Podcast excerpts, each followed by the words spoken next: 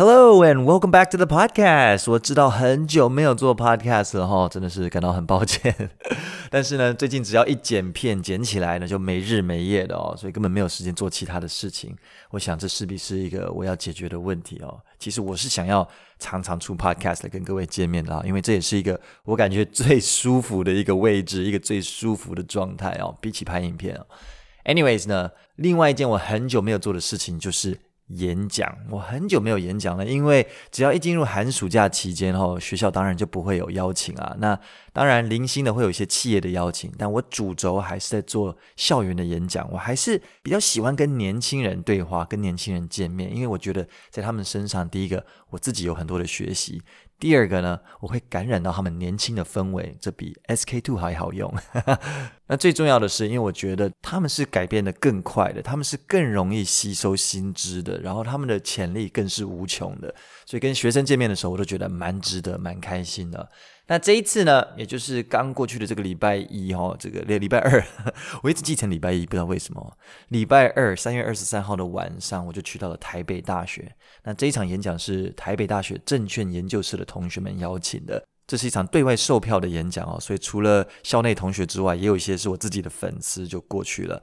那很开心的跟所有人见面了，现场大概一百多位同学和校外人士，算是一场对我来说小型的演讲了。但我蛮喜欢这种规模的，因为比较可以深入的跟大家来互动，那场子也够热哦，毕竟也是一百多人。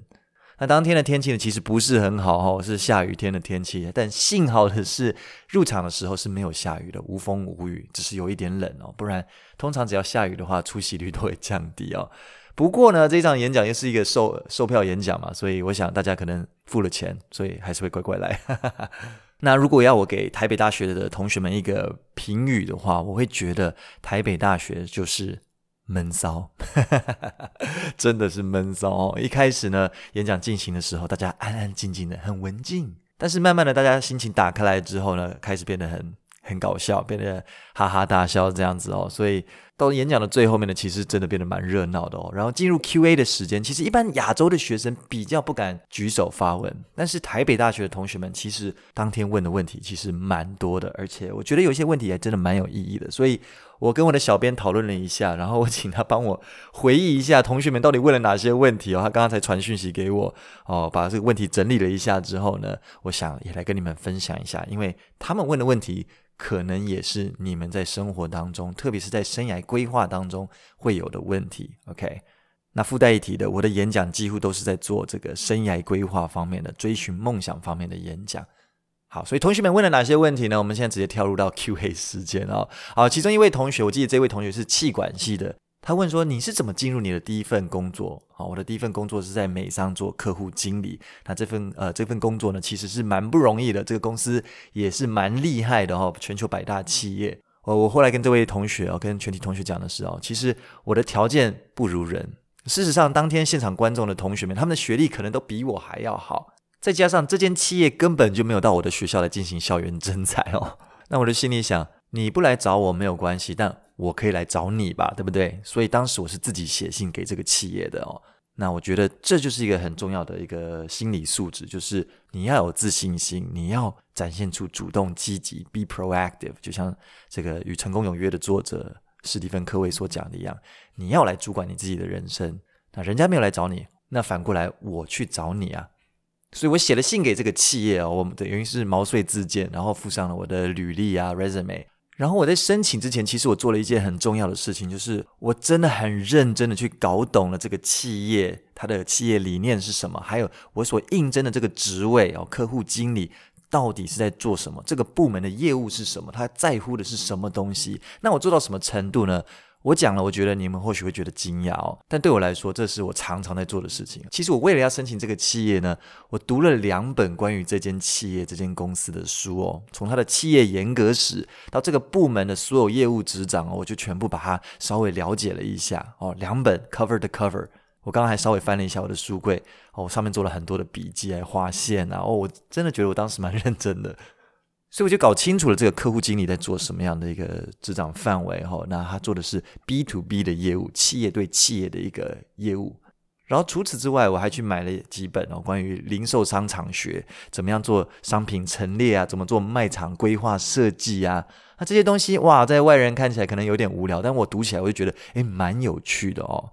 不过其实呢，这个客户经理哦，这个职位哦，不是我一开始要的，我一开始想要申请的是行销，但是我的学历，就像我刚刚讲的，我的学历门槛不到的关系啊，我是学士而已，所以后来我就退而求其次来申请了这个客户经理的职缺。那其实有一件最让我印象深刻的事情，也是我做的最核心，我觉得最关键的一件事情。那这件事情其实有写在我的书里面哦，有兴趣的话可以记得去数据里面翻一翻。不过我最近去数据里面翻我自己书，都找不到套，都要找很久才 找到，对，塞在某个边边角落，可恶。Anyways，可以上博客来去买，OK。所以我做的这件最关键的事情是什么呢？我去面试这间公司的时候，其实它有四关：第一关是笔试，第二关是面试，第三关也是面试，第四关呢是他们的业务会带着你去跑一天的业务，看看你能不能够活下来。那在第二关就是面试的时候呢，我做了一件很重要的事情。在面试几天之前呢，我就跑去一个零售卖场，我跑去里面看，然后身上带着一个相机，然后我就看着看着看着，我发现了一个东西哦。我发现呢，在他们的陈列区里哦，摆了各式各样的商品、民生用品。但是我抬头一看，我发现它的促销区上面却写的是我所应征公司的竞争对手的企业名号。那这对很多公司来讲，这是大忌哦。你在卖我的产品，就你上面挂的 logo 是别人的 logo，那这当然不可以啊。所以我就当下做了一件事情，我就拿着我的相机把它拍了下来。回到家之后，我就彩色列印，列印了出来，然后我就在旁边做了很多的笔记。然后把这一张纸呢，就放到了我的履历的最后一页。那我去面试的那一天呢，我就跟这个面试的主管说：“哎，我其实有带我的履历过来。”他就跟我说：“啊，我们已经有你的资料了，不用给我，没关系。”可是我就很礼貌的跟他说：“哎，其实我在这个履历后面最近几天呢，有加了一点资料。那可以的话，请你过目。”所以他就收了过去。那其实，在这十几二十分钟的面谈里面呢，他其实也没有翻开来看了。直到最后呢，我们结束了十五分钟的这个面试啊，他就随手翻了一下。啊，翻到最后一页的时候，他停了下来。然后到今天为止呢，我还记得当时他的表情，真的非常让我印象深刻。他就非常仔细的端详了那一页哦，然后他就指着那一张纸，然后就问我说：“这是谁叫你做的？”然后我就回答他说：“没有人叫我做，这是我自己想做的。”然后他就笑了一下。那一关面试呢，我就非常顺利的过了哈。但是直到我录取了这间公司为止，我后来才知道。当天那一抹微笑是什么意思？因为后来我才知道，当天面试我的那位主管呢，是一位协理。那照片里面的那间卖场，正是他手下的业务范围。很神奇吧？我要讲的是，有时候你愿意在你的生命当中多付出一点，多做一点别人看不到的，多做一点别人想不到的，多做一点别人不愿意去做的。有时候你就是凭着这一点点的功夫啊，大大提升了你的胜算。所以后来的确，我是三百个人录取七个，我是其中的一个人。那在这七个人当中，我也是学经历最低的一位。那老实说，我进去这公司之后也蛮辛苦的，我要跟上别人的脚步，我觉得蛮不容易的。但是我是蛮感谢的，当时有这样的机会。然后我要讲的是啊，真的多努力一点，就多一份机会。那接下来也有同学问到说，诶，JR，为什么你的第一份工作要选美商呢？啊，那同学之所以会这样问，我猜是因为我在演讲当中有提到说要怎么样去规划自己的人生计划。那我的第一份工作跟我现在所做的事情好像蛮不相关的哦，因为现在是做 YouTuber 嘛，媒体人。那以前是做业务。那第一个，我必须说，我当时是受到一本书的影响，是吴若权写的书哈。那吴若权本身，他就是一开始在业界里面待，我记得是 IBM 还是哪一家公司哦，而且做得蛮好的，做到蛮高的位置。然后后来他就转入到广播业，在广播业待了一阵子之后，他后来跳出来做自由，呃，等于是 freelancer。自己写书啊，也是到处演讲。那我那时候蛮受到他的启发，我就觉得说，诶，我的人生或许也可以这样子来度过。如果我是想要成为一个有影响力的人，那在这一部分我特别强调说，在做人生规划的时候，其实你的每一个人生阶段都必须是要有堆叠的效果。也就是说，你之前的经历要对你现在的工作有帮助，那你现在的工作要对你未来的经历会有帮助，会有加分效果，这才是一个比较理想的。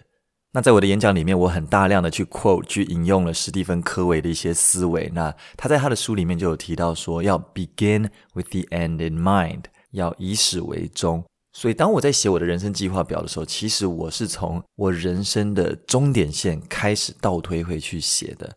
那写到后来，我发现我毕业后的第一份工作，如果去我现在呃，我后来去了这间公司的话，会对我后来的人生是有帮助的。所以并不是说不同的产业就不会有所谓的堆叠效应，反而我觉得我之前在当业务这份工作 B to B 的业务，对我后来的人生阶段都蛮多的帮助，而且不只是在工作方面，对于我跟人跟人之间的沟通、谈判我思考事情的思维，无论是我在广播界的时候也好，或者是我现在做 YouTube 也好。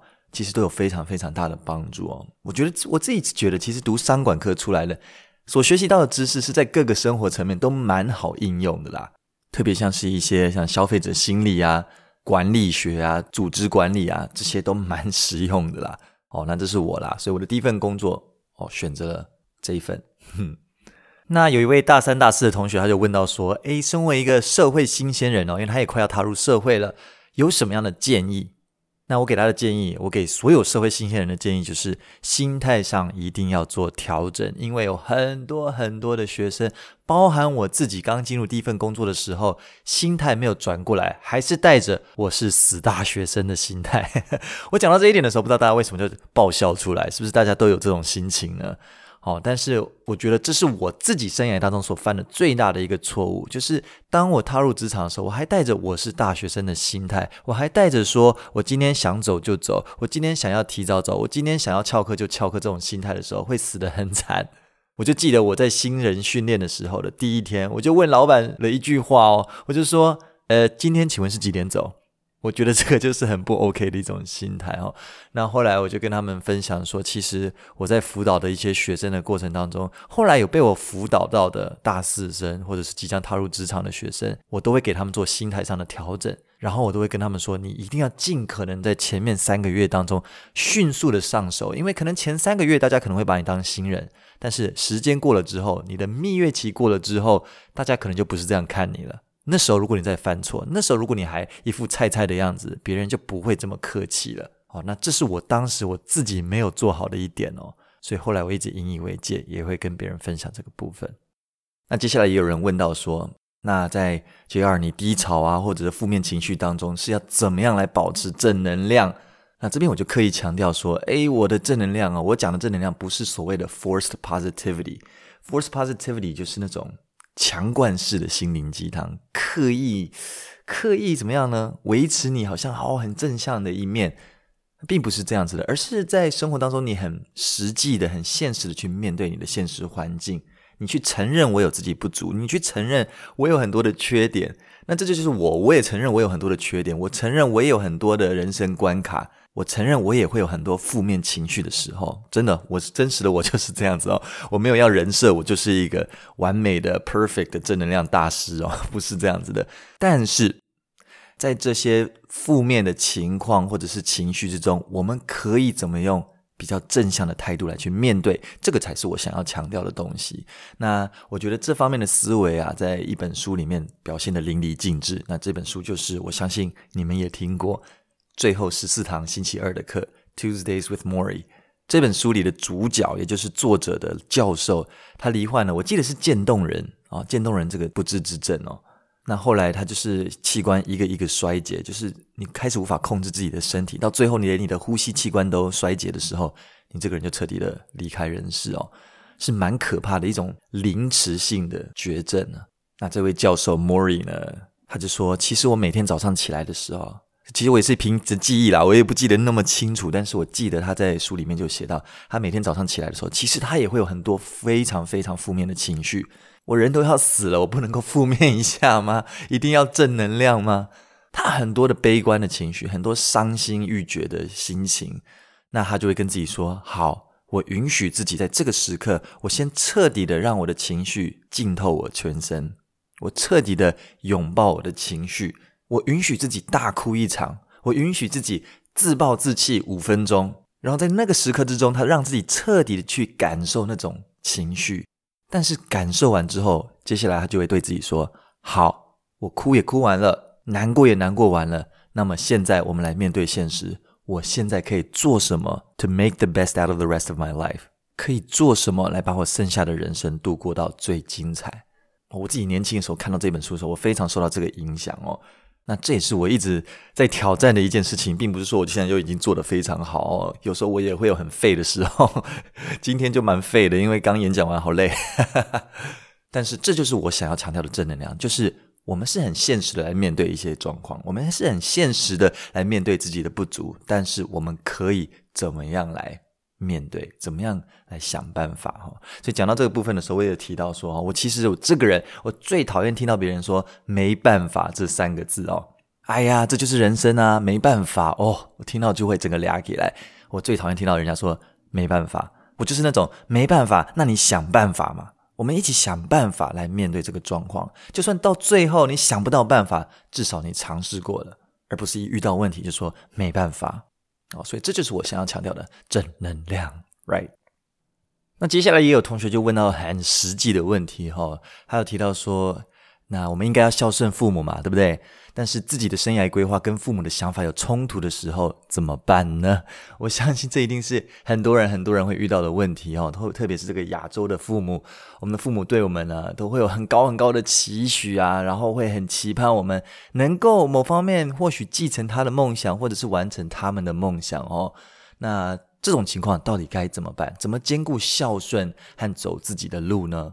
那在这边，我给同学的回应是：那我觉得态度跟做什么事情要分开来看，这是两回事。态度跟你选择做什么事情是两回事。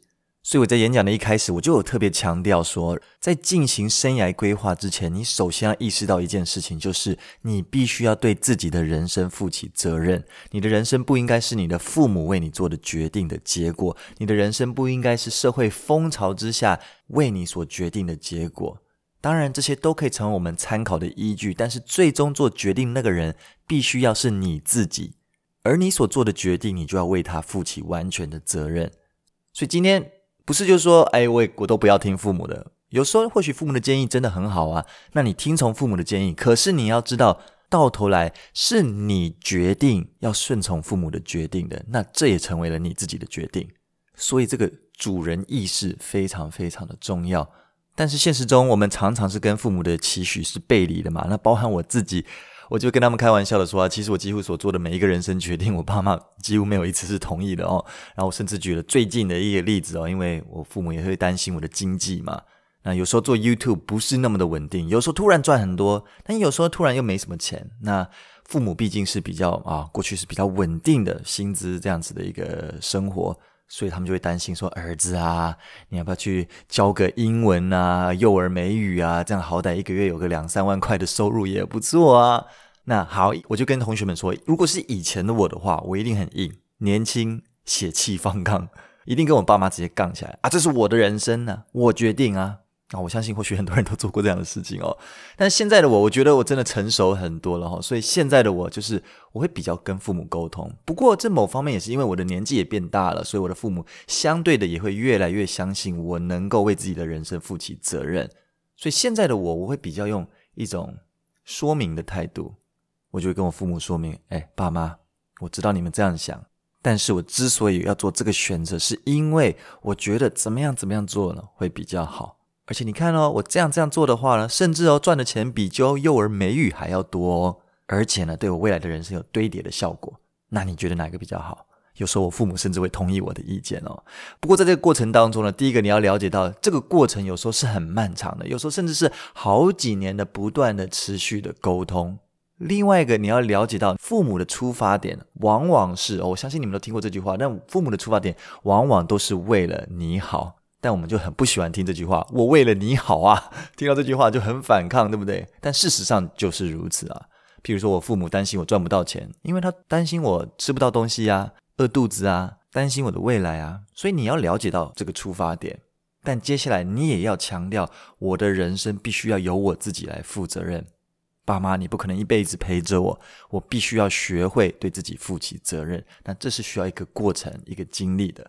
那我从一位长辈的身上曾经听过哦，他说，其实最厉害的安抚家人的方式是让父母知道你会为自己负起责任，无论这个决定是顺着他们的意思，或者是背离他们的意思，你要让他们知道我会为自己负起责任的，请你不用担心。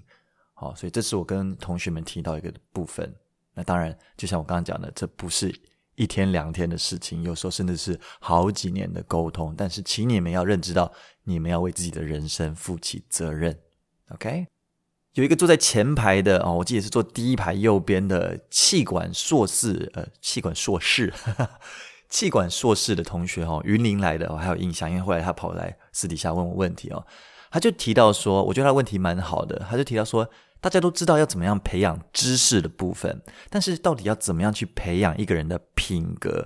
那他之所以会这样问，是因为我在演讲当中提到说，哈，每一个人都要为自己创造价值。也简单来讲说，简单来讲了，你要为这个世界创造价值之前，你自己首先要成为一个有价值的人，很有道理吧？那我 J 二看来，我认为人一生之中要创造的价值有两种，第一个价值是知识上的价值。Knowledge is power 嘛，对不对？知识就是力量。但是另一方面呢，人也应该要为自己创造智慧上的价值。那到底什么是智慧呢？智慧就是你拥有判断、分辨和选择的能力，这就是智慧。知道什么时候面对什么人，在什么样的情况之下使用什么样的知识，这个就是智慧。那智慧最终的结果是什么呢？史蒂芬·科维的书里面也有提到说。你的思想、你的内心会决定你的行动，你的行动会决定你的习惯，而你的习惯会决定你的品格，而你的品格会决定你的命运。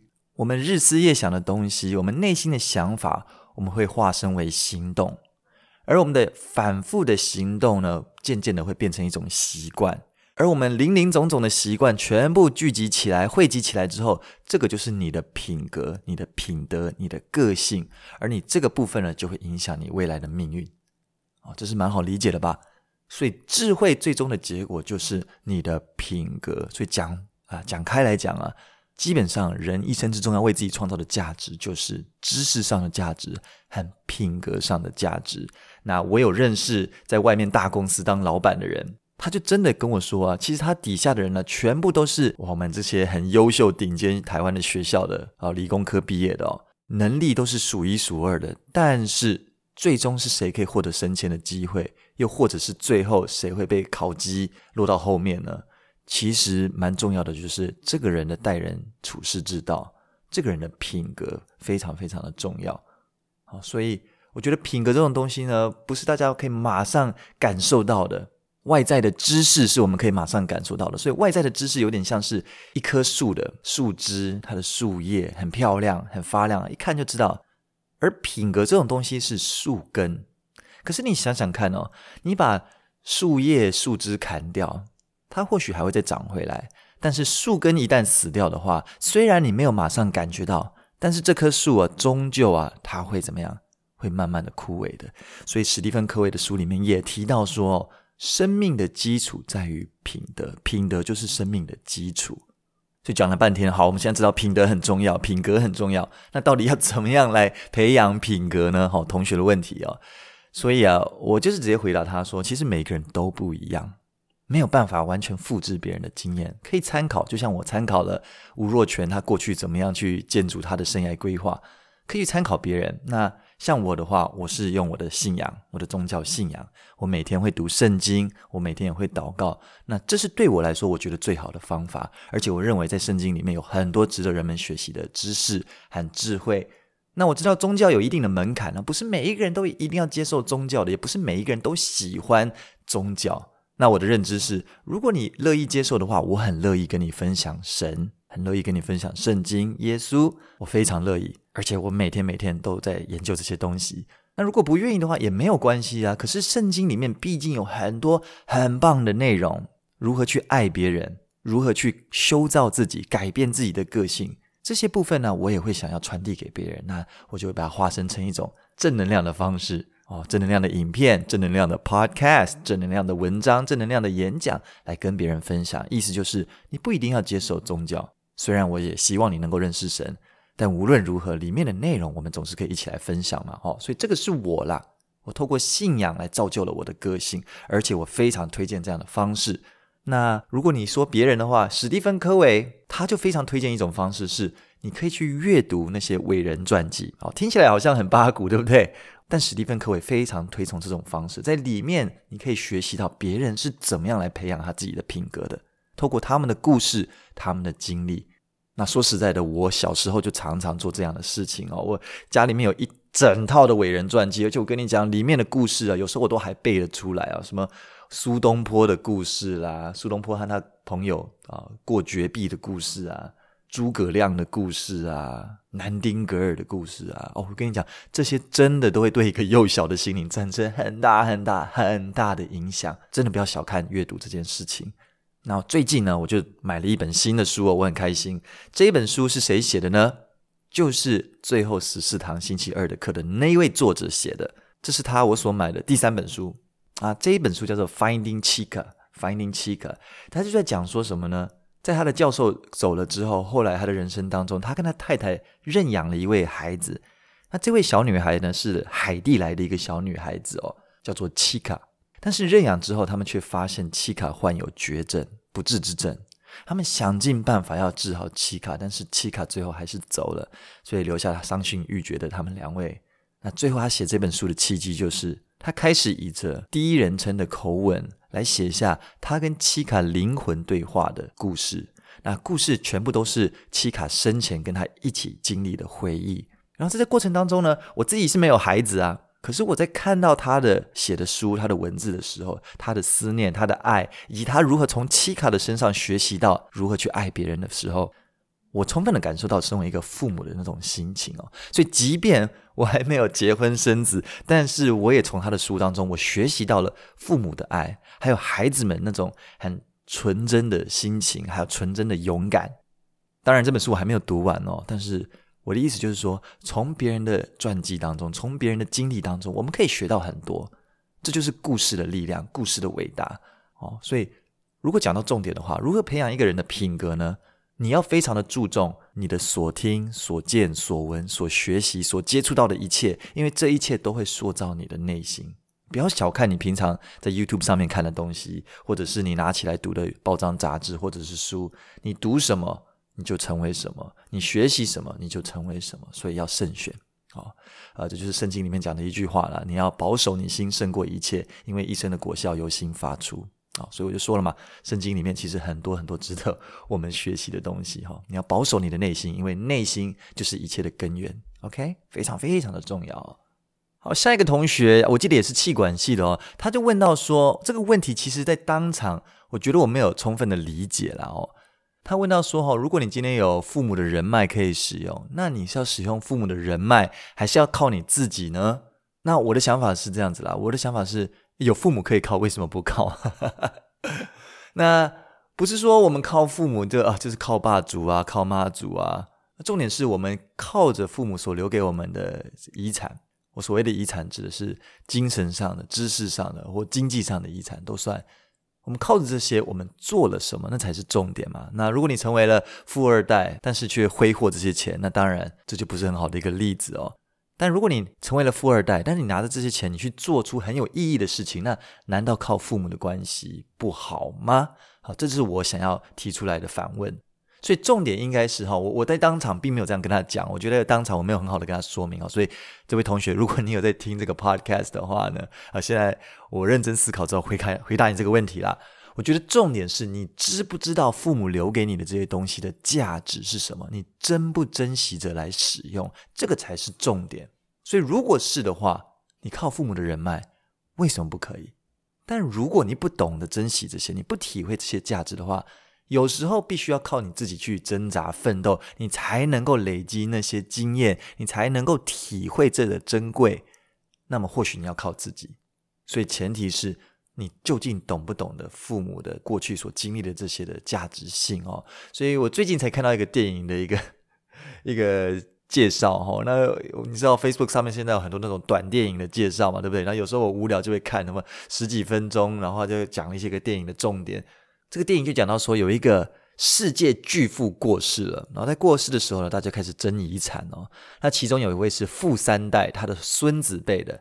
那他的父亲呢，跟他的爷爷有一些过节哦。那父亲过世了，所以孙子跟爷爷之间的感情始终不好。那他也没有很在意，也没有很想要拿到爷爷的这些遗产哦。他就是一副玩世不恭的富三代哦。但是在这个遗产的说明会结束之后呢，这个律师把这个孙子留了下来，然后就跟他说：“你爷爷留给了你一个特别的影像，只留给他。”所以他就看了这个影像，他的爷爷就说：“我要给你一份特别的礼物，但是你要完成十二个任务。”那一开始这个富三代根本不以为意啊，可是那个律师后来就劝他说：“通常惊喜都会是很了不起的，你要不要试试看？”所以他就说：“好吧，那我就接受看看。”所以他就接受了第一个任务，那后来他就被载到一个农场去，遇到了他爷爷的一个生前的老朋友。那这个老朋友呢，就把他载到了一个农场，一个很荒、很偏僻的农场哦，就把他丢在那边，然后就放了一堆木桩在那。他就说：“你在这边开始打木桩，你打的每一个木桩呢，就给你一块美金。”那这个富少当然觉得逼瞎棒，我干嘛来打木桩？我这么有钱，对不对？所以他就一开始就摆烂啊，什么都不做啊。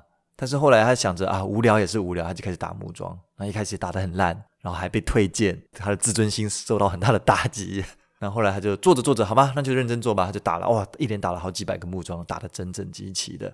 那后来他就回到了律师那里，他就说：“好，那我的惊喜在哪里嘞？我打了很多木桩。”律师就播放了另一段影片给他看。他爷爷就跟他说：“这份任务的惊喜就是你学习到了勤奋努力。”哇，他就很怒啊，说什么勤奋努力啊？我打了几百个木桩啊，有事吗？Hello，但是他又拗不过这个律师，律师就说：“你再试试看下一个。”通常好久成瓮底，所以他就尝试了第二个任务。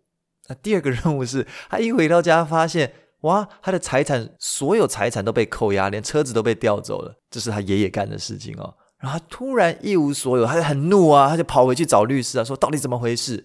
然后律师就说：“你爷爷说，第二个任务就是要要感受过一无所有的感觉。”他就很怒啊，怎么办？都没有钱啦。然后他只好接第三个任务。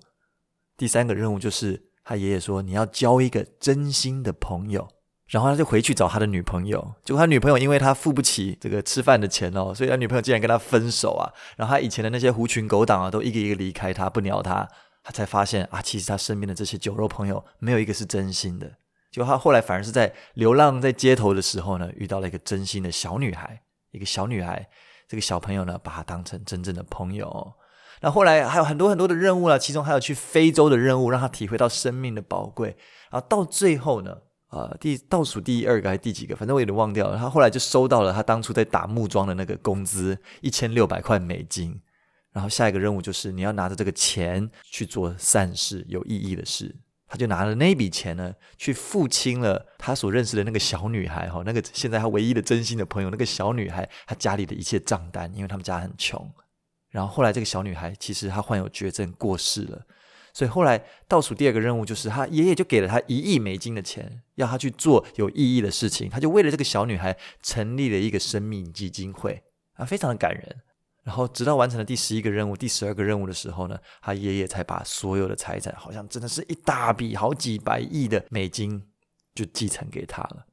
哦，我觉得这故事，我这自己在边讲哦，我就觉得边哦起鸡皮疙瘩哦。所以我讲的就是这个东西啊，父母或者是在这个电影里面是爷爷了哦，上一辈留给我们的东西呢，如果你能够体会他当初得到这些东西的他的人生经历。他的内心的体会，他的心情，生命的宝贵，勤奋，感受过一无所有的窘境，拥有真心的朋友。如果你能够体会这些东西，有时候你不见得要自己去经历，但如果你无法体会，那有时候你的确必须要去走这么一遭。所以我的意思就是说啦，如果你可以去 step in your parents' shoes。站在你父母的立场思考，你能够理解你父母当初拿到这些的所付出的汗水和它的珍贵性的话，那为什么要放着父母的资源不管？如果你可以体会的话，如果你懂得珍惜的话，但如果你不珍惜，也无法体会的话，那你还是靠自己好了。哦，所以我的想法是这样子啦。哦，我的想法是这样子，现在好好的来跟你们解释哦。这个演讲哦，六点半开始，然后我大概六点四十几开始讲哦。我们讲完之后，后来大家留下来 Q&A，还私底下拍照的问问题了。我们真的是十点半之后我们才离开那个现场，真的是很晚很晚才离开哦。那在那个现场，我跟这个同学也有讲到另一本书，就是麦。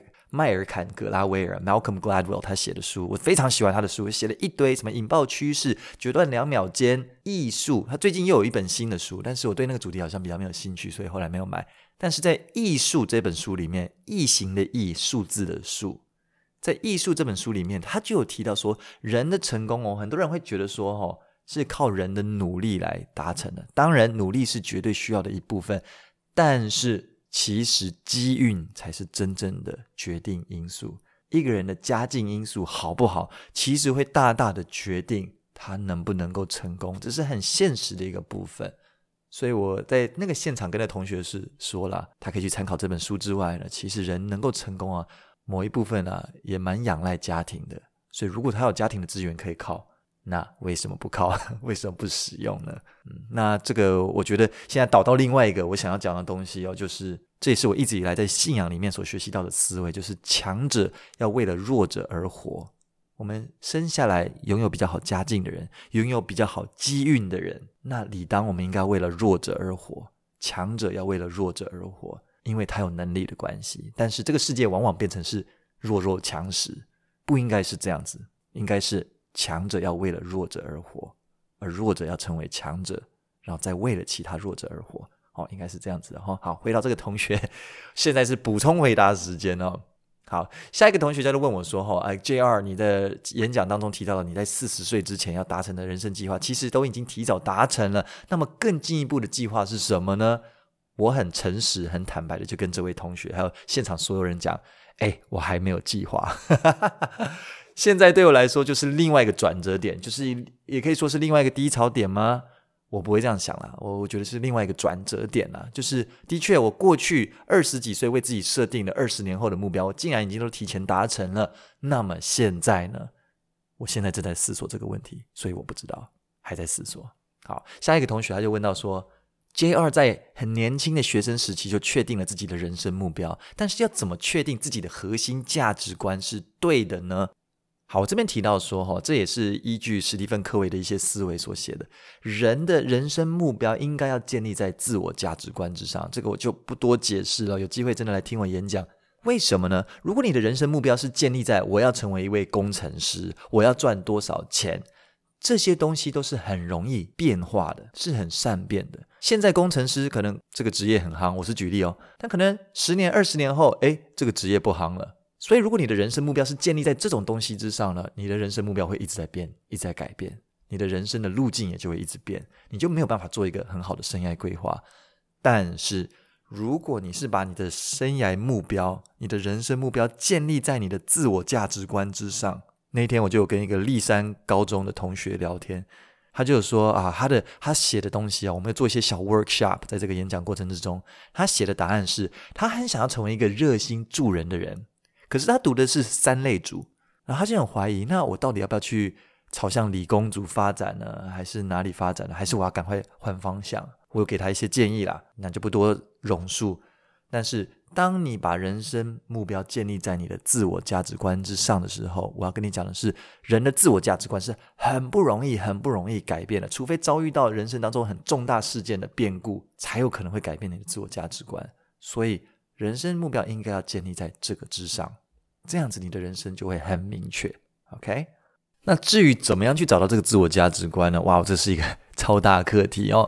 在演讲的过程当中，我有稍微带大家做一个 workshop，那这只是五六分钟的时间而已，是一个尝试一下而已。基本上，我过去我参加这些 workshop 的时候呢，可能是一个小时、两个小时的时间哦。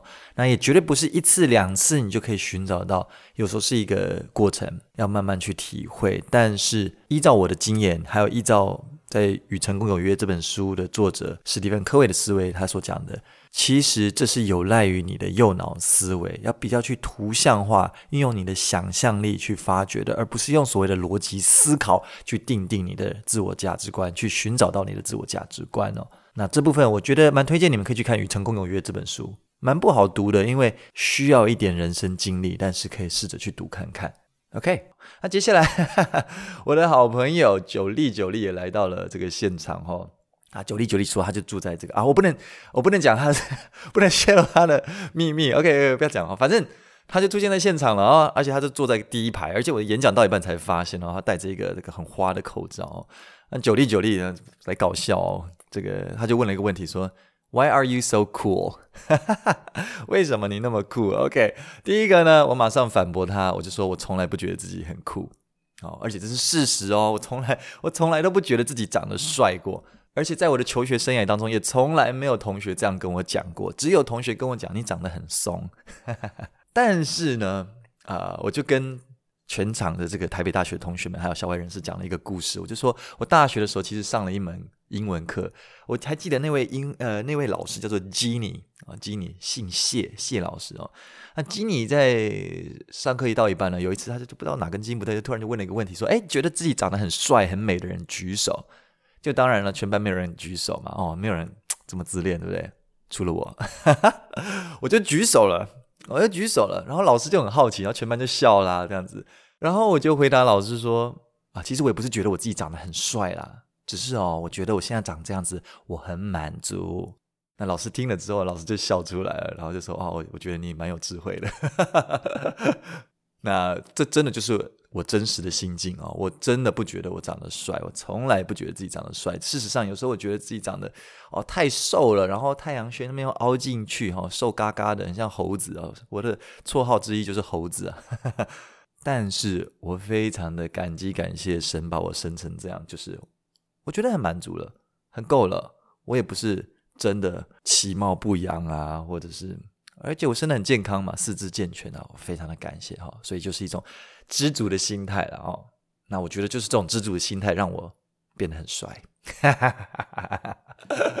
到头来还是要见证自己一下哦。OK，所以这就是台北大学们啊、呃、同学们呢所问的一些问题啦，跟各位来分享一下哦。那我觉得这些问题，我相信对于正在听这个 podcast 的你们，我相信一定会有一些。啊，帮助一些新的看见的。那希望在不久的将来，我们也有机会在演讲上面直接碰面。如果我有任何演讲的讯息是可以对校外开放的，我一定会在我的社群平台上面跟大家来宣布，好不好？所以记得要常常 follow 我们的 Facebook、Instagram 上面都会有讯息的。呃，YouTube 也是，OK。好的，希望你们喜欢今天的 podcast，时间也差不多到这边了哦。那我们就要 say goodbye。我答应各位，我会尽量努力的，努力、努力、努力的生产更多的 podcast，因为这本身也是我喜欢做的事情。像今天，我就不用特意戴上隐形眼镜，不用化妆，嘿，就可以好好的来跟各位见面。好的，那我们就下次见，拜拜。